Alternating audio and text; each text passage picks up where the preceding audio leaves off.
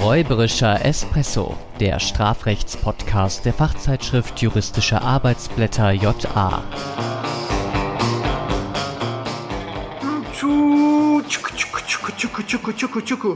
Herzlich willkommen. Mein Name ist Florian Nikolai. Und mein Name ist. Lukas, der Lokomotivführer. ja, genau.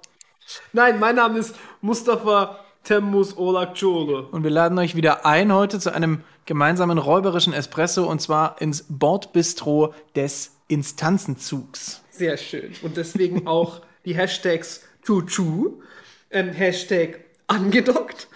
Das kommt auch noch irgendwann. Und Hashtag Judex Aquo. Wobei du ja der Judex ad quem bist. Genau, inzwischen. Dankeschön. Inzwischen herzlichen Glückwunsch zur Ernennung zum Richter am saarländischen Oberlandesgericht. Und einem Strafsenat. Ähm, ich bin da jetzt, ich kann auch noch nicht aus dem Nähkästchen plaudern. Das ist alles noch sehr frisch. Ähm, aber ich bin wirklich sehr, sehr gespannt und freue mich schon sozusagen auf dieses zweite Hauptamt, ähm, da es mir so ein bisschen ja doch die Möglichkeit geben wird, da auch später zumindest Dinge aus der Revisionsrechtsprechung äh, in der StPO-Vorlesung wiederzugeben und das glaubhafter vermitteln zu können. Vor allem, wenn ich die äh, Dinge eben auch in der, in der, in der mündlichen Frage. Genau, weil, weil, du dann auch eine Robe anhast. genau, in der mündlichen Prüfung. das müsste ich auch machen, ja, das wäre auch sehr seriös. Ähm, das ist der Instanzenzug, das ist wirklich erstaunlich. Mich schockt das jedes Mal. Eigentlich denkt man sich, naja, das ist das, was man so relativ am Anfang der STPO-Vorlesung macht. Und die Studierenden wissen eigentlich auch, dass das die typische Einstiegsfrage, mhm. und zwar nicht nur im Strafrecht, also beziehungsweise Strafprozessrecht, sondern auch im Zivilrechtlich. Ich hatte es letztens erst in der mündlichen gehabt. Ähm, er meinte es gut, ja, also mein mhm. äh, der, der Beisitzer mhm. beziehungsweise der Mitprüfer aus dem Zivilrecht, der sagte, pass auf, so hat er die, so hat er die Frage eingeleitet. Wir fangen jetzt mal ganz einfach an, mit den absoluten Basics. Ich will Ihnen ja nichts Böses. Es wird ganz, ganz simpel, ja, und es sollte auf den Instanzenzug hinauslaufen.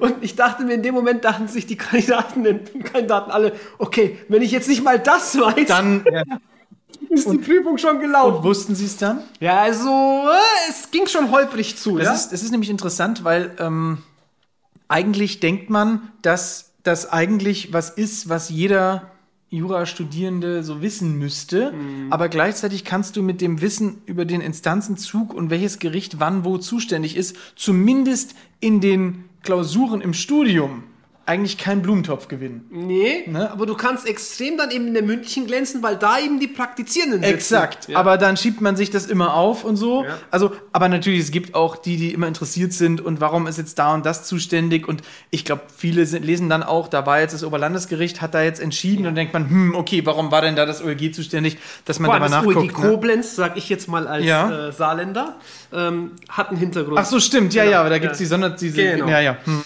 Ähm, aber es ist eben auch wirklich der perfekte prozessuale Einsteiger für eine im weiteren materiellrechtliche Prüfung. Also man schildert etwa einen Sachverhalt und dann erklärt man, dass es dann zu einer Verurteilung gekommen ist und dann ist so die Einstiegsfrage, ja, der Angeklagte legt jetzt ein Rechtsmittel ein, was passiert nun?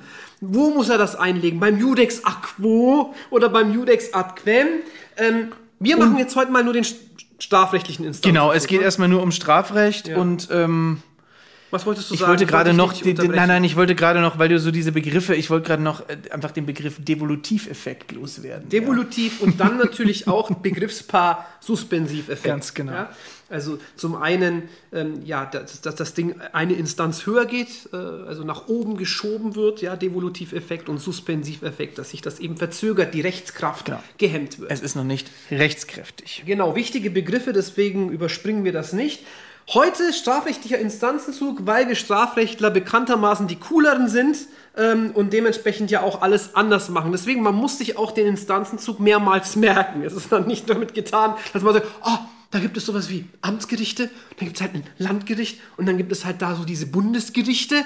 Ja, man muss schon genauer hingucken, weil manche Dinge eben anders laufen. Genau, und ähm, Zumindest sollte man sich auch mal drüber im Klaren sein, wie diese Gerichte alle heißen und so. Weil es ist dann, also, wenn ich dann irgendwie in einer fortgeschrittenen Übung mit Studierenden spreche und die mir dann erzählen, da hat das Landesgericht ja. eine Entscheidung getroffen, dann Ich, Oder ja, wenn das jetzt nicht, das, wenn das jetzt nicht, wenn das jetzt nicht das Landesgericht irgendwie äh, Tirol war, wo die, glaube ich, wirklich so heißen, dann ähm, zeugt das nicht von guten Soft Skills zumindest. Dazu ne? kommen wir noch. Also das sind die richtig fiesen Fragen, kommen wir dann zum Schluss in der Münchenprüfung. Wenn man dann beispielsweise einfach mal fragt, was ist denn bitteschön das Kammergedicht? Oder nennen Sie die fünf Gerichtsbarkeiten in Deutschland. Zuhörende gehen es jetzt bitte schon mal im Kopf durch und fragen sich dann später, habe ich auch alles gewusst? Vor ja? allem gemein ist vor allem, dass Wo es am die? Kammergericht ja keine Kammern gibt, sondern Senat. Genau. Und, und wo stehen die vor allem? Ja. alle. Oder wo sitzen die besser gesagt? Ja? Wir stehen gerade. Wir stehen, aber die Gerichte sitzen. Genau. Ähm, ich hatte es gerade angedeutet, wir im Strafrecht machen einige Sachen anders. Das fängt übrigens schon damit an, dass bei uns beispielsweise ja jeder Revision zum Bundesgerichtshof einlegen kann und darf. Das ist ja bei den Zivilrechtlern anders. Ähm, Da gibt es ja diese nur beim BGH zugelassenen Rechtsanwälte. Das stimmt, in meinem Kopf ging jetzt aber gleich durch, na Moment, aber nicht jeder Ladendiebstahl wird in irgendeiner Form zum BGH kommen können. Genau, da, da ähm, kommen wir auch noch auch dazu. dran gedacht. Kann aber Ja. auch vorkommen. Ähm, das, ist auch eine, das ist eine ganz äh, beliebte Prüfungsfrage Ja, von wie mir. kommt Wie das ist jetzt- denn überhaupt zum Bundesgerichtshof? Das werden wir auch noch eruieren, ja. Aber machen wir mal die Basics. Genau. Also wir können uns grundsätzlich unterscheiden zwischen zwei Instanzenzügen, den schnellen, den ICE und den langsamen, nennen wir ihn mal Regionalbahn. Äh, ja, ja, da gibt es ja noch eine Abstufung. Das, äh, ähm, Ja, du kommst also, auf den Regionalexpress. Auf die genau, auf die Sprungrevision. Okay, also, wir das fangen Bild, vorne das an. Das Bild passt Es ist- übrigens ja. deswegen auch so gut, weil äh, es ja auch sowas wie Verspätungen geben kann, trotz Konzentrationsmaxime. Richtig, und äh, die, die Fahrpreisrückerstattung, wenn es zu spät ist, finden wir dann in der Vollstreckungslösung sozusagen. So wie in der Entschädigungsklage nach Stimmt. 198 GVG. Also, der schnelle Instanzenzug. Wir starten mit einem erkennenden Gericht und haben oben drüber nur noch das Revisionsgericht. Also, wir starten möglicherweise beim Landgericht und dann gibt es oben drüber nur noch den BGH. Den Bundesgericht. Genau. Ja. Oder wir starten Mit der Regionalbahn. mit der Regionalbahn Ja. und da starten wir bei einem erkennenden Gericht. Also das wäre dann das Amtsgericht und dann haben wir noch ein erkennendes Gericht, das Berufungsgericht. Wir schalten auf Null. Und im Strafrecht ist es tatsächlich so, dass man komplett auf Null schaltet. Im Zivilrecht gibt es da ja Begrenzungen und führen die Berufungsverhandlungen beim Landgericht. Und dann gibt es noch die äh, Revisionsinstanz, was in dem Fall dann aber nicht der, Der BGH ist, genau.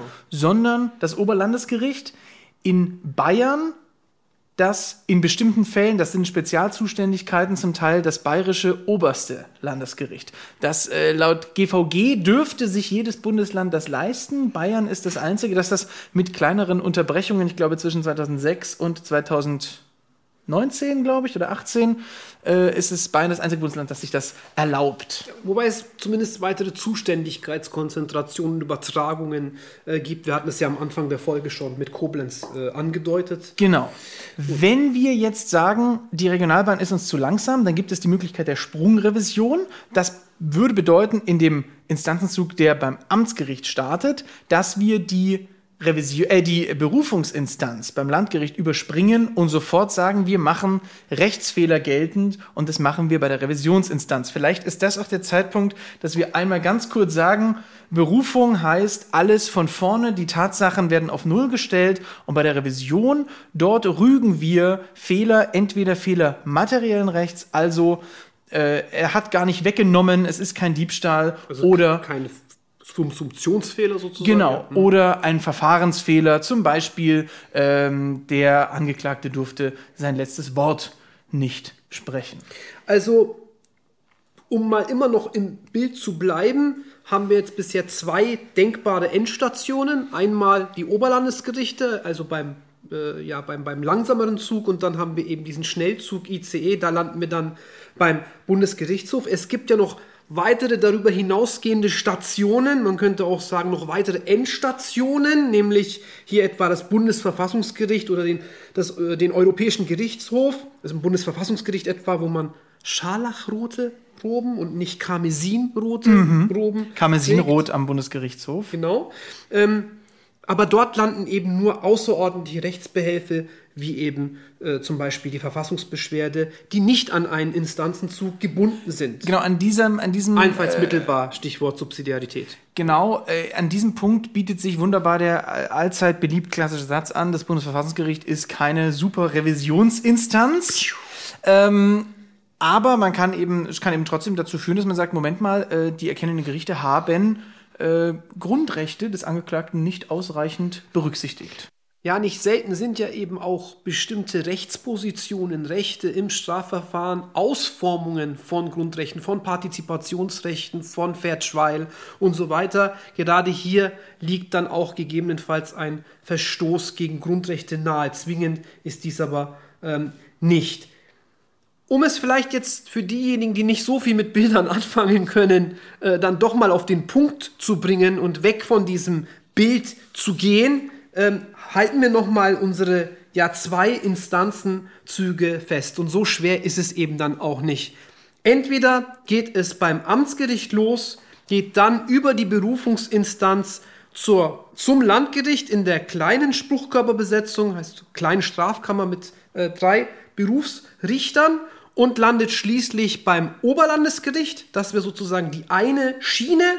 Oder wir landen oder wir starten, Entschuldigung, direkt beim Landgericht und da gibt es dann keine Berufung mehr, sondern da geht es direkt zum Bundesgerichtshof. Es gibt noch eine dritte Variante, nämlich dann vor allem bei Staatsschutzsachen. Es geht erstinstanzlich schon beim Oberlandesgericht los. Das hat auch nochmal ja, bestimmte Hintergründe, Kompetenzverteilung. Eigentlich ist es ja eine Bundessache, da müsste eigentlich erstinstanzlich der Bundesgerichtshof zuständig sein, aber damit es noch eine Revision zum Bundesgerichtshof geben kann, erfüllt hier dann das OEG diese entsprechende Aufgabe. Zwei interessante Punkte dazu. Das eine ist intuitiv und das andere kontraintuitiv. Hm. Wann startet man denn beim Landgericht und nicht beim Amtsgericht? Naja, wenn es schwerere Sachen sind, und zwar schwerer entweder schwerwiegend, bestimmte Taten, Verbrechen ähm, oder schwerer im Sinne von sogenannte Umfangssachen. Ja, also wir brauchen einen ganzen LKW für die Akte, dann startet das vielleicht beim Landgericht. Kontraintuitiv ist jetzt aber, dass wir genau dann, wenn es eigentlich die schwierigeren, schwereren Fälle sind, wir dann keine zweite Tatsacheninstanz mehr haben. Und da hast du eben eine typische Prüfungsfrage äh, antizipiert, denn das ist immer etwas, worauf ich dann zurückgreife oder nachdem mir jemand dann den Instanzzug geschildert hat, wie man sich das erklären kann, dass gerade bei den schwerwiegenden Delikten dem Angeklagten potenziell ein Rechtsmittel weggenommen wird, während bei den einfachen Dingen, ja, man hat eine, der Klassiker, eine Oste-Salami geklaut, das hat mir schon lange nicht mehr. Ja, Oste-Salami, ja. ja äh, oder eine einfache Beleidigung. Ähm, hier soll erstmal eine weitere äh, Möglichkeit, es soll das, der Prozess neu aufgerollt werden können vor dem Landgericht, um so dann nochmal in Revision beim Oberlandesgericht zu gehen. Wir werden die Frage beantworten. Die Zuhörerinnen mögen die Frage auf sich wirken lassen und kurz vielleicht noch darüber nachdenken. Du hast es soeben angesprochen. Hängt letztlich vom konkreten äh, Vorwurf ab. Ähm, da hat dann natürlich auch die anklagende Behörde, die Staatsanwaltschaft, eine gewisse Einschätzungsprärogative, ja, in den Grenzen, sage ich mal, der Willkür. Genau, es ist nämlich nicht alles nach, äh, diese Straftat kann nur zum Landgericht angeklagt werden. Das gibt es auch, aber ja. grundsätzlich richtet sich das nach der Straferwartung. Genau. Wie lange glauben wir, wird der eingesperrt? Und ja. jetzt ist ganz wichtig, einfach die Hausnummern zu kennen, die einem sagen, wann ist das AG erstinstanzlich zuständig, wann ist das äh, Landgericht erstinstanzlich zuständig. Ich finde es immer ganz schlimm, weil ich dann immer mitleide, wenn ich dann sehe, wie die, äh, ähm, ja, die Kandidatinnen und Kandidaten in der STPO herumstochern. Ja? Also da geht es ja dann schon los. Nein, nein, nein, ja. falsches Gesetz. Ein bisschen weiter. GVG. Ja, da gibt es so etwas wie das Gerichtsverfassungsgesetz. Ne? Zur örtlichen Zuständigkeit finden wir vielleicht noch was in der StPO, aber wenn es um die sachliche Zuständigkeit geht, GVG aufschlagen und dann wirklich auch die Abschnitte kennen. Ja, also es gibt den Abschnitt zu den Amtsgerichten 22 FF. Es gibt den Abschnitt zu den Landgerichten 72 FF. Und sich nicht davon verwirren lassen, ja? Die regeln nämlich gleichsam, weil es ja das Gesamtgerichtsverfassungsgesetz ist, sowohl die Zivilurteile bzw. Zivilinstanz als auch äh, das Strafrecht. Einzig, was da nicht drin ist, das steht in der Verwaltungsgerichtsordnung, sind die Verwaltungsgerichte.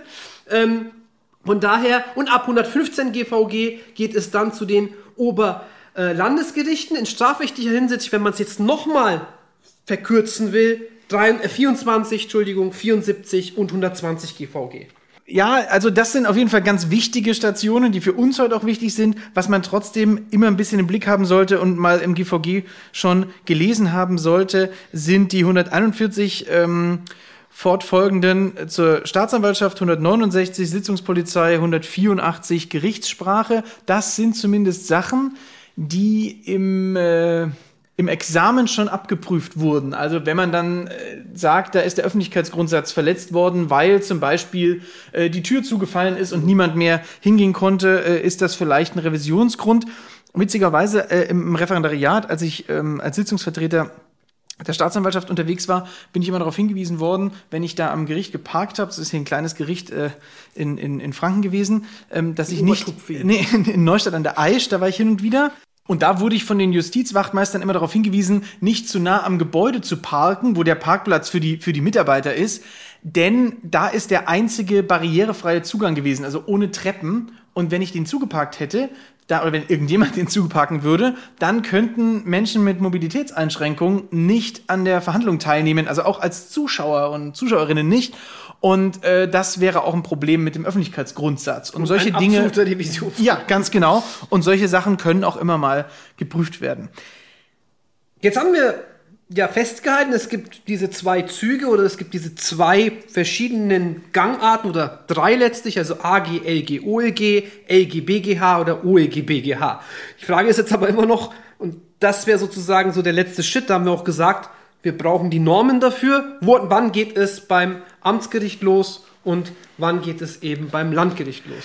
Da haben wir eben schon angeteasert, das hängt mit der Schwere der Taten zusammen. Und äh, jetzt einmal kurz als Vorklapp, dann muss ich das nicht in jedem Halbsatz wieder sagen. Normen bzw. straftatspezifische Sonderzuständigkeiten jetzt mal außen vor. Je nach Straferwartung wird unterschieden. Wenn die Straferwartung bei maximal vier Jahren liegt, vier Jahre Freiheitsstrafe, dann findet das Ganze am Amtsgericht statt. Wenn die Straferwartung höher liegt, dann findet das Ganze am Landgericht statt. Und diese Grenze ist starr. Der Amtsrichter darf nicht zu einer höheren Freiheitsstrafe als vier Jahre verurteilen.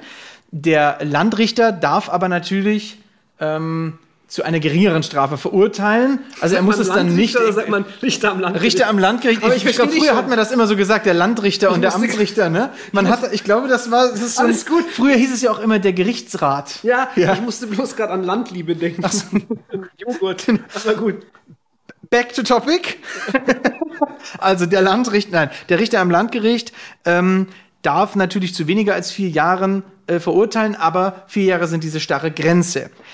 Innerhalb des Amtsgerichts müssen wir uns dann noch die Frage stellen, zu welchem äh, Spruchkörper das Ganze angeklagt wird, wer verhandelt. Und da gibt es auch eine Grenze, nämlich die liegt bei zwei Jahren. Erwarten wir eine geringere Strafe als zwei Jahre, dann ähm, oder genau zwei Jahre, dann klagen wir das Ganze zum Strafrichter an. Da sitzt dann wirklich nur eine Person.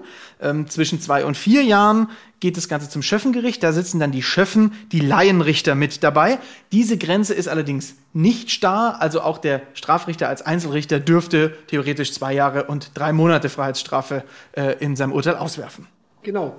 Während, wie gesagt, alles, was drüber liegt, beim Landgericht losgeht. Übrigens, die Spruchkörperbesetzung, auch das hatte ich vorhin so ein bisschen angedeutet mit dem kleineren und größeren Zug und so weiter, im Waggon, äh, was auch immer, äh, unterscheidet sich. Ist das Landgericht erstinstanzlich zuständig, dann entscheidet sie als Schwurgericht bzw. große Strafkammer, heißt drei Berufsrichter plus zwei Schöffen, während wir in der Besetzung als äh, Berufungsinstanz hier die kleine Strafkammer haben, die sich aus drei Berufsrichtern zusammensetzt. Übrigens als Schwurgericht äh, in bestimmten Schwurgericht heißt es ja nur für bestimmte Taten, die abgeurteilt werden.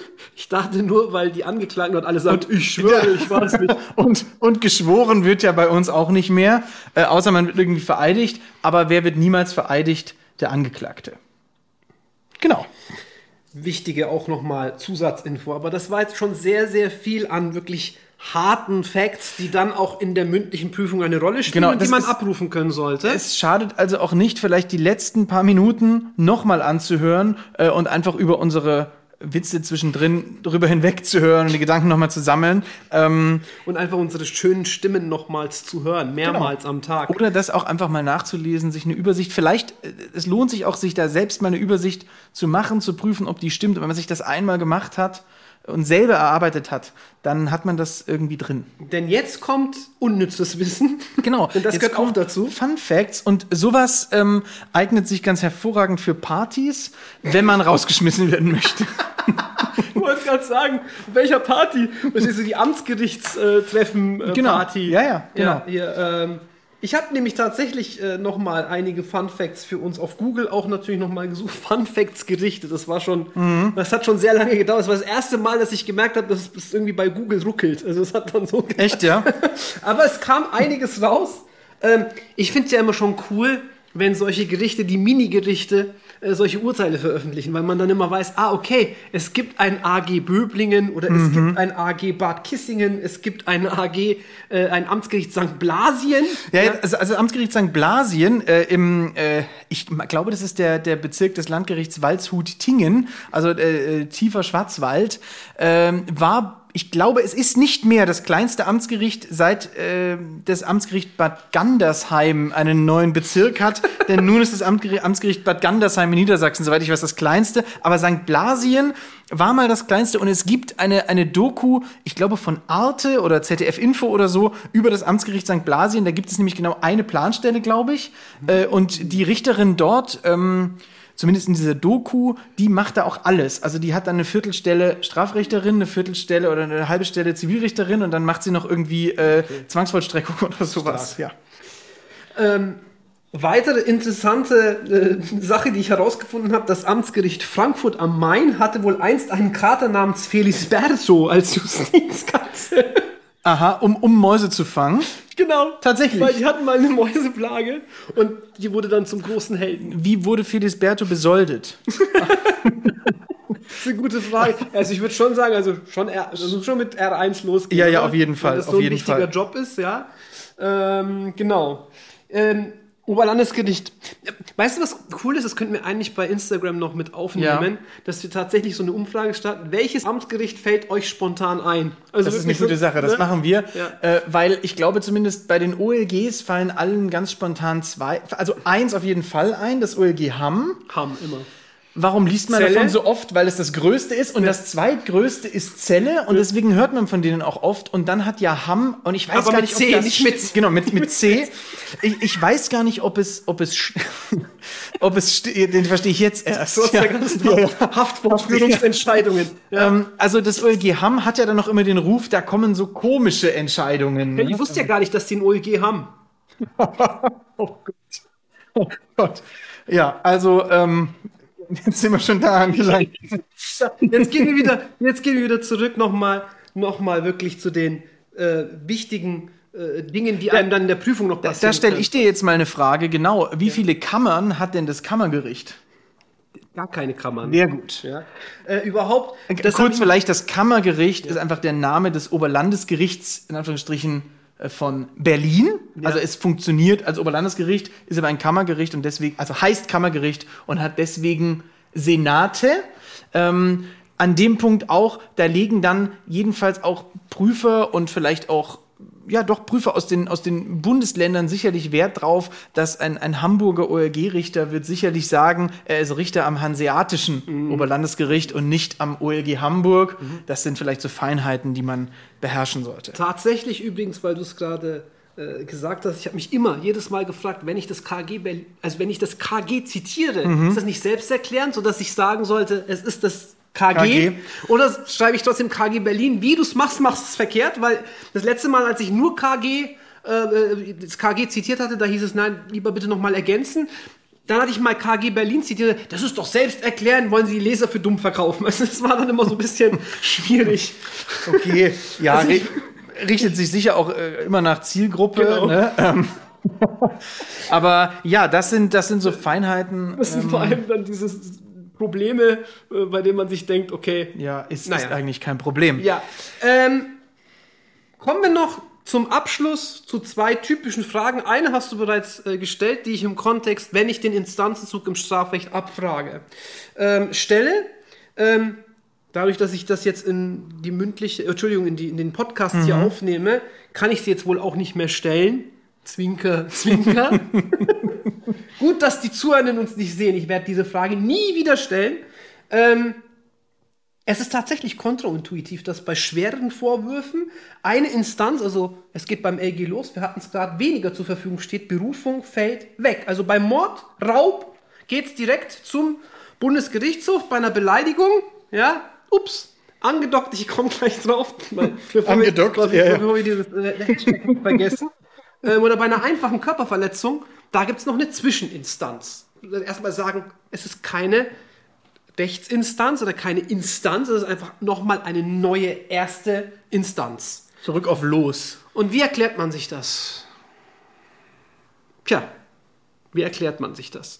Ähm, Naja, man sagt, es ist sowieso schon, es ist so umfangreich, ähm, dass äh, wir das in dieser einen Instanz schon so von vorne bis hinten durchkauen und das ist ja dann auch ein größerer Spruchkörper. Und dann haben wir dann in der großen Strafkammer im Landgericht drei Berufsrichter und zwei Laienrichter. Und da wird ja alles so intensiv angeschaut, ähm, dass uns eine Tatsacheninstanz ausreicht. Und es hat sicherlich auch was mit Beschleunigung zu tun und mit ähm, äh, der Ökonomie, der Prozessökonomie. Genau, also je länger das Verfahren dauert, desto aufwendiger wäre es natürlich, das Verfahren nochmal vollständig neu aufzurollen.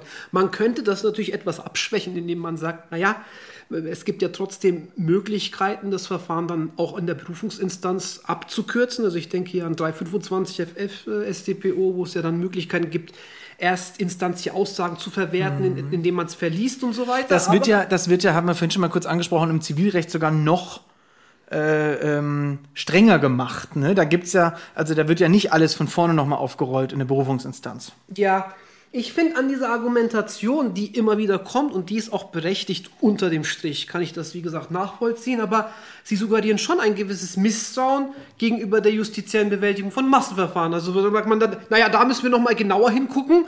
Ähm, äh, das kriegt der Strafrichter oder das erweiterte Schöffengericht, wer auch immer nicht hin. Ja, das finde ich zum einen so ein bisschen äh, problematisch und zum anderen ist ja wirklich nicht gesagt und das zeigen ja auch Aufhebungen die sich natürlich im Rahmen halten durch den Bundesgerichtshof, dass auch nicht alles am Landgericht immer perfekt oder super läuft und dass da auch Verfahrensfehler zustande kommen Da, können. da gab es übrigens äh, sehr eindrücklich eine, eine relativ jung, ju, jüngst ergangene Entscheidung des bayerischen Obersten, was äh, nur eingeleitet hat, ähm, und es war auch ein Fall in der Presse, ähm, wer das rausfinden will, findet das raus, äh, stand dann, die, ähm, das äh, erstinstanzliche Urteil des Landgerichts hält einer rechtlichen Überprüfung nicht im Ansatz stand. Ja, also es gibt auch mal Urteile, die ganz daneben gehen.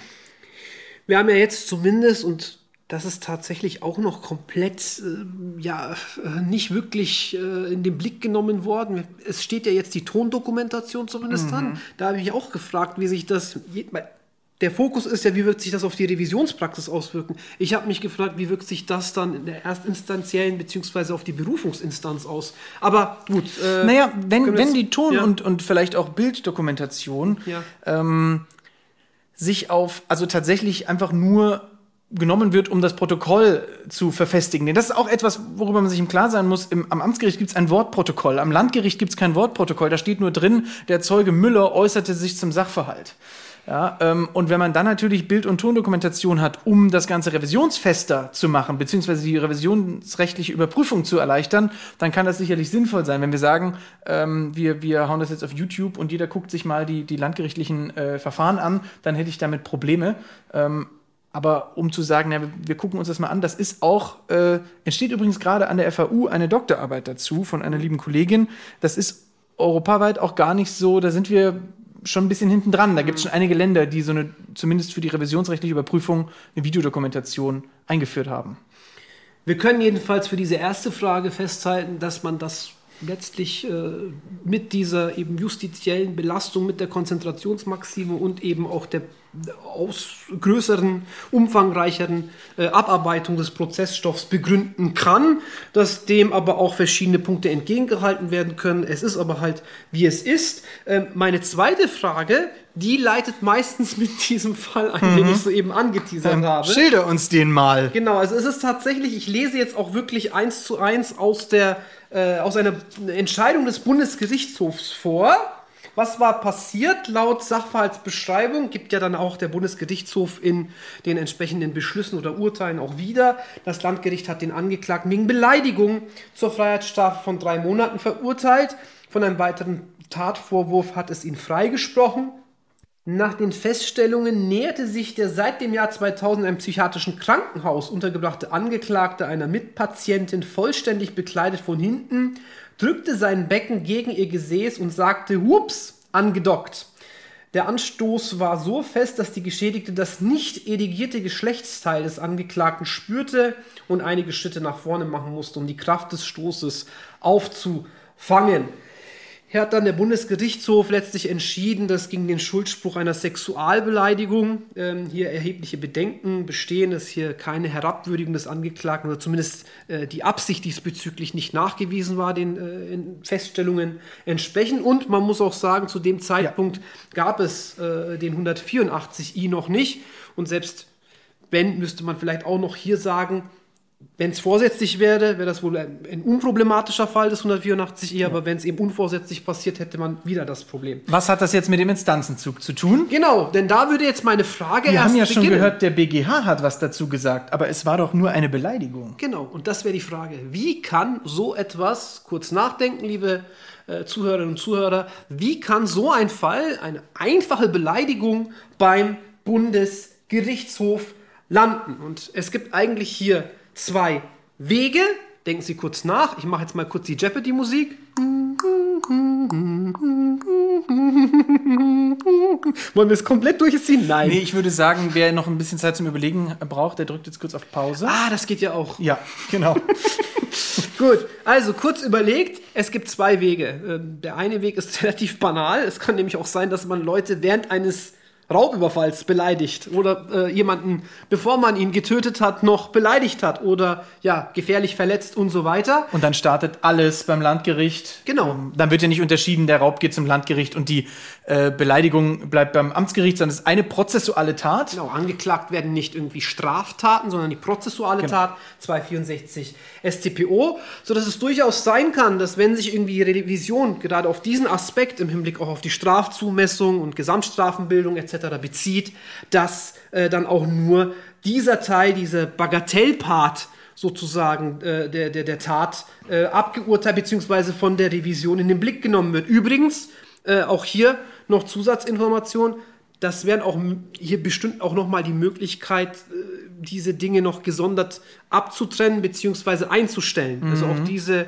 äh, Möglichkeiten bestünden. Es gibt noch eine zweite Variante, die ist auch sehr spannend. Ja, das ist so ein bisschen, man fragt den BGH, weil man. Den großen Bruder. Den großen Bruder, weil man sagt, du, ähm, ich würde da gern was anders machen als die anderen Gerichte.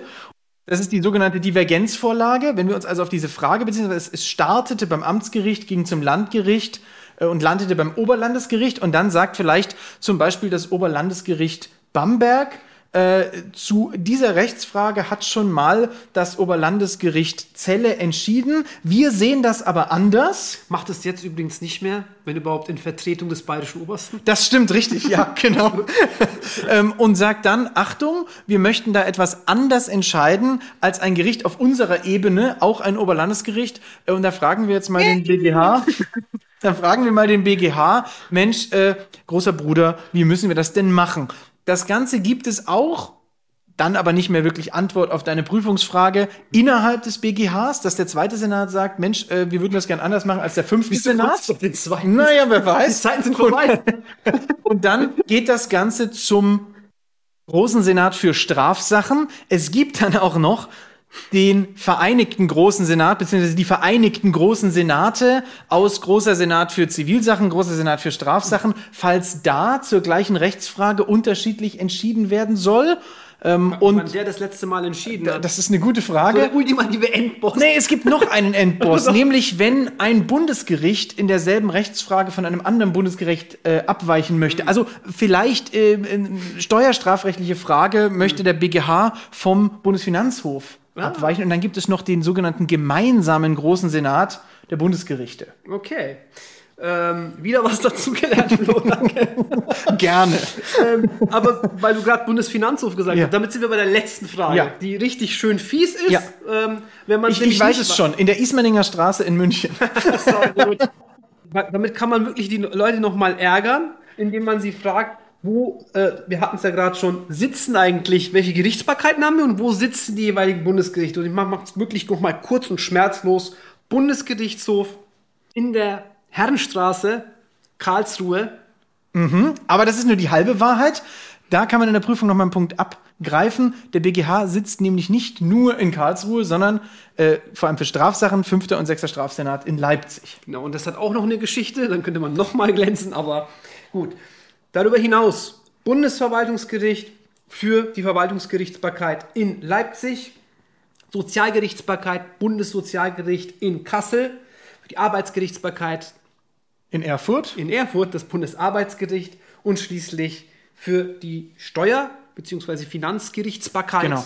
ähm, der Bundesfinanzhof in München. Wenn man jetzt ganz, ganz, ganz gemein sein will, dann würde man sagen, zu den Bundesgerichten im weiteren Sinne gehören auch noch irgendwelche Truppendienstgerichte und so. Ähm, aber äh, das sind eigentlich die, Man, die man, man, man könnte auch, wenn man meint. fies ist, könnte man natürlich auch fragen, wie viele Oberlandesgerichtsbezirke gibt es und wie viele Oberlandesgerichte und so Wobei ich da schon wieder fast sagen würde, also vielleicht, wenn man jetzt die Bundesländer durchgeht, dann hat man von denen schon mal gehört und kommt da schon mal drauf. eigenen Bundesland. Das, das auf jeden Fall. Ähm, aber dass ich jetzt auf Anhieb die Zahl wüsste, glaube ich nicht. Aber ähm, ich würde, wenn man, Man die Bundesländer durchgeht, dann genau. kommt man, weiß man schon, Kann wo man die sind. Ja. sehen. Gibt es auch gar nicht so viele Bundesländer, die sich mehr als eins OLG Naumburg leisten. nicht vergessen. Das OLG Naumburg, das darf man nicht vergessen.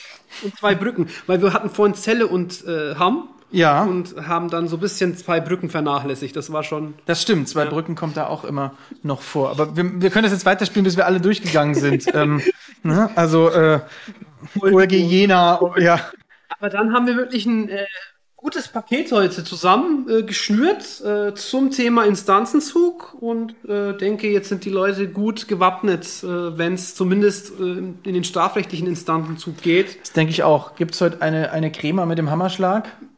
Nein, aber dafür eine Übersicht in unserem Insta-Feed und wie man bereits den Shownotes entnehmen konnte. Genau, vielleicht hatte die eine oder der andere das Ganze auch schon parallel geöffnet und sich angeguckt, um Parallel dazu, ja. besser zu folgen.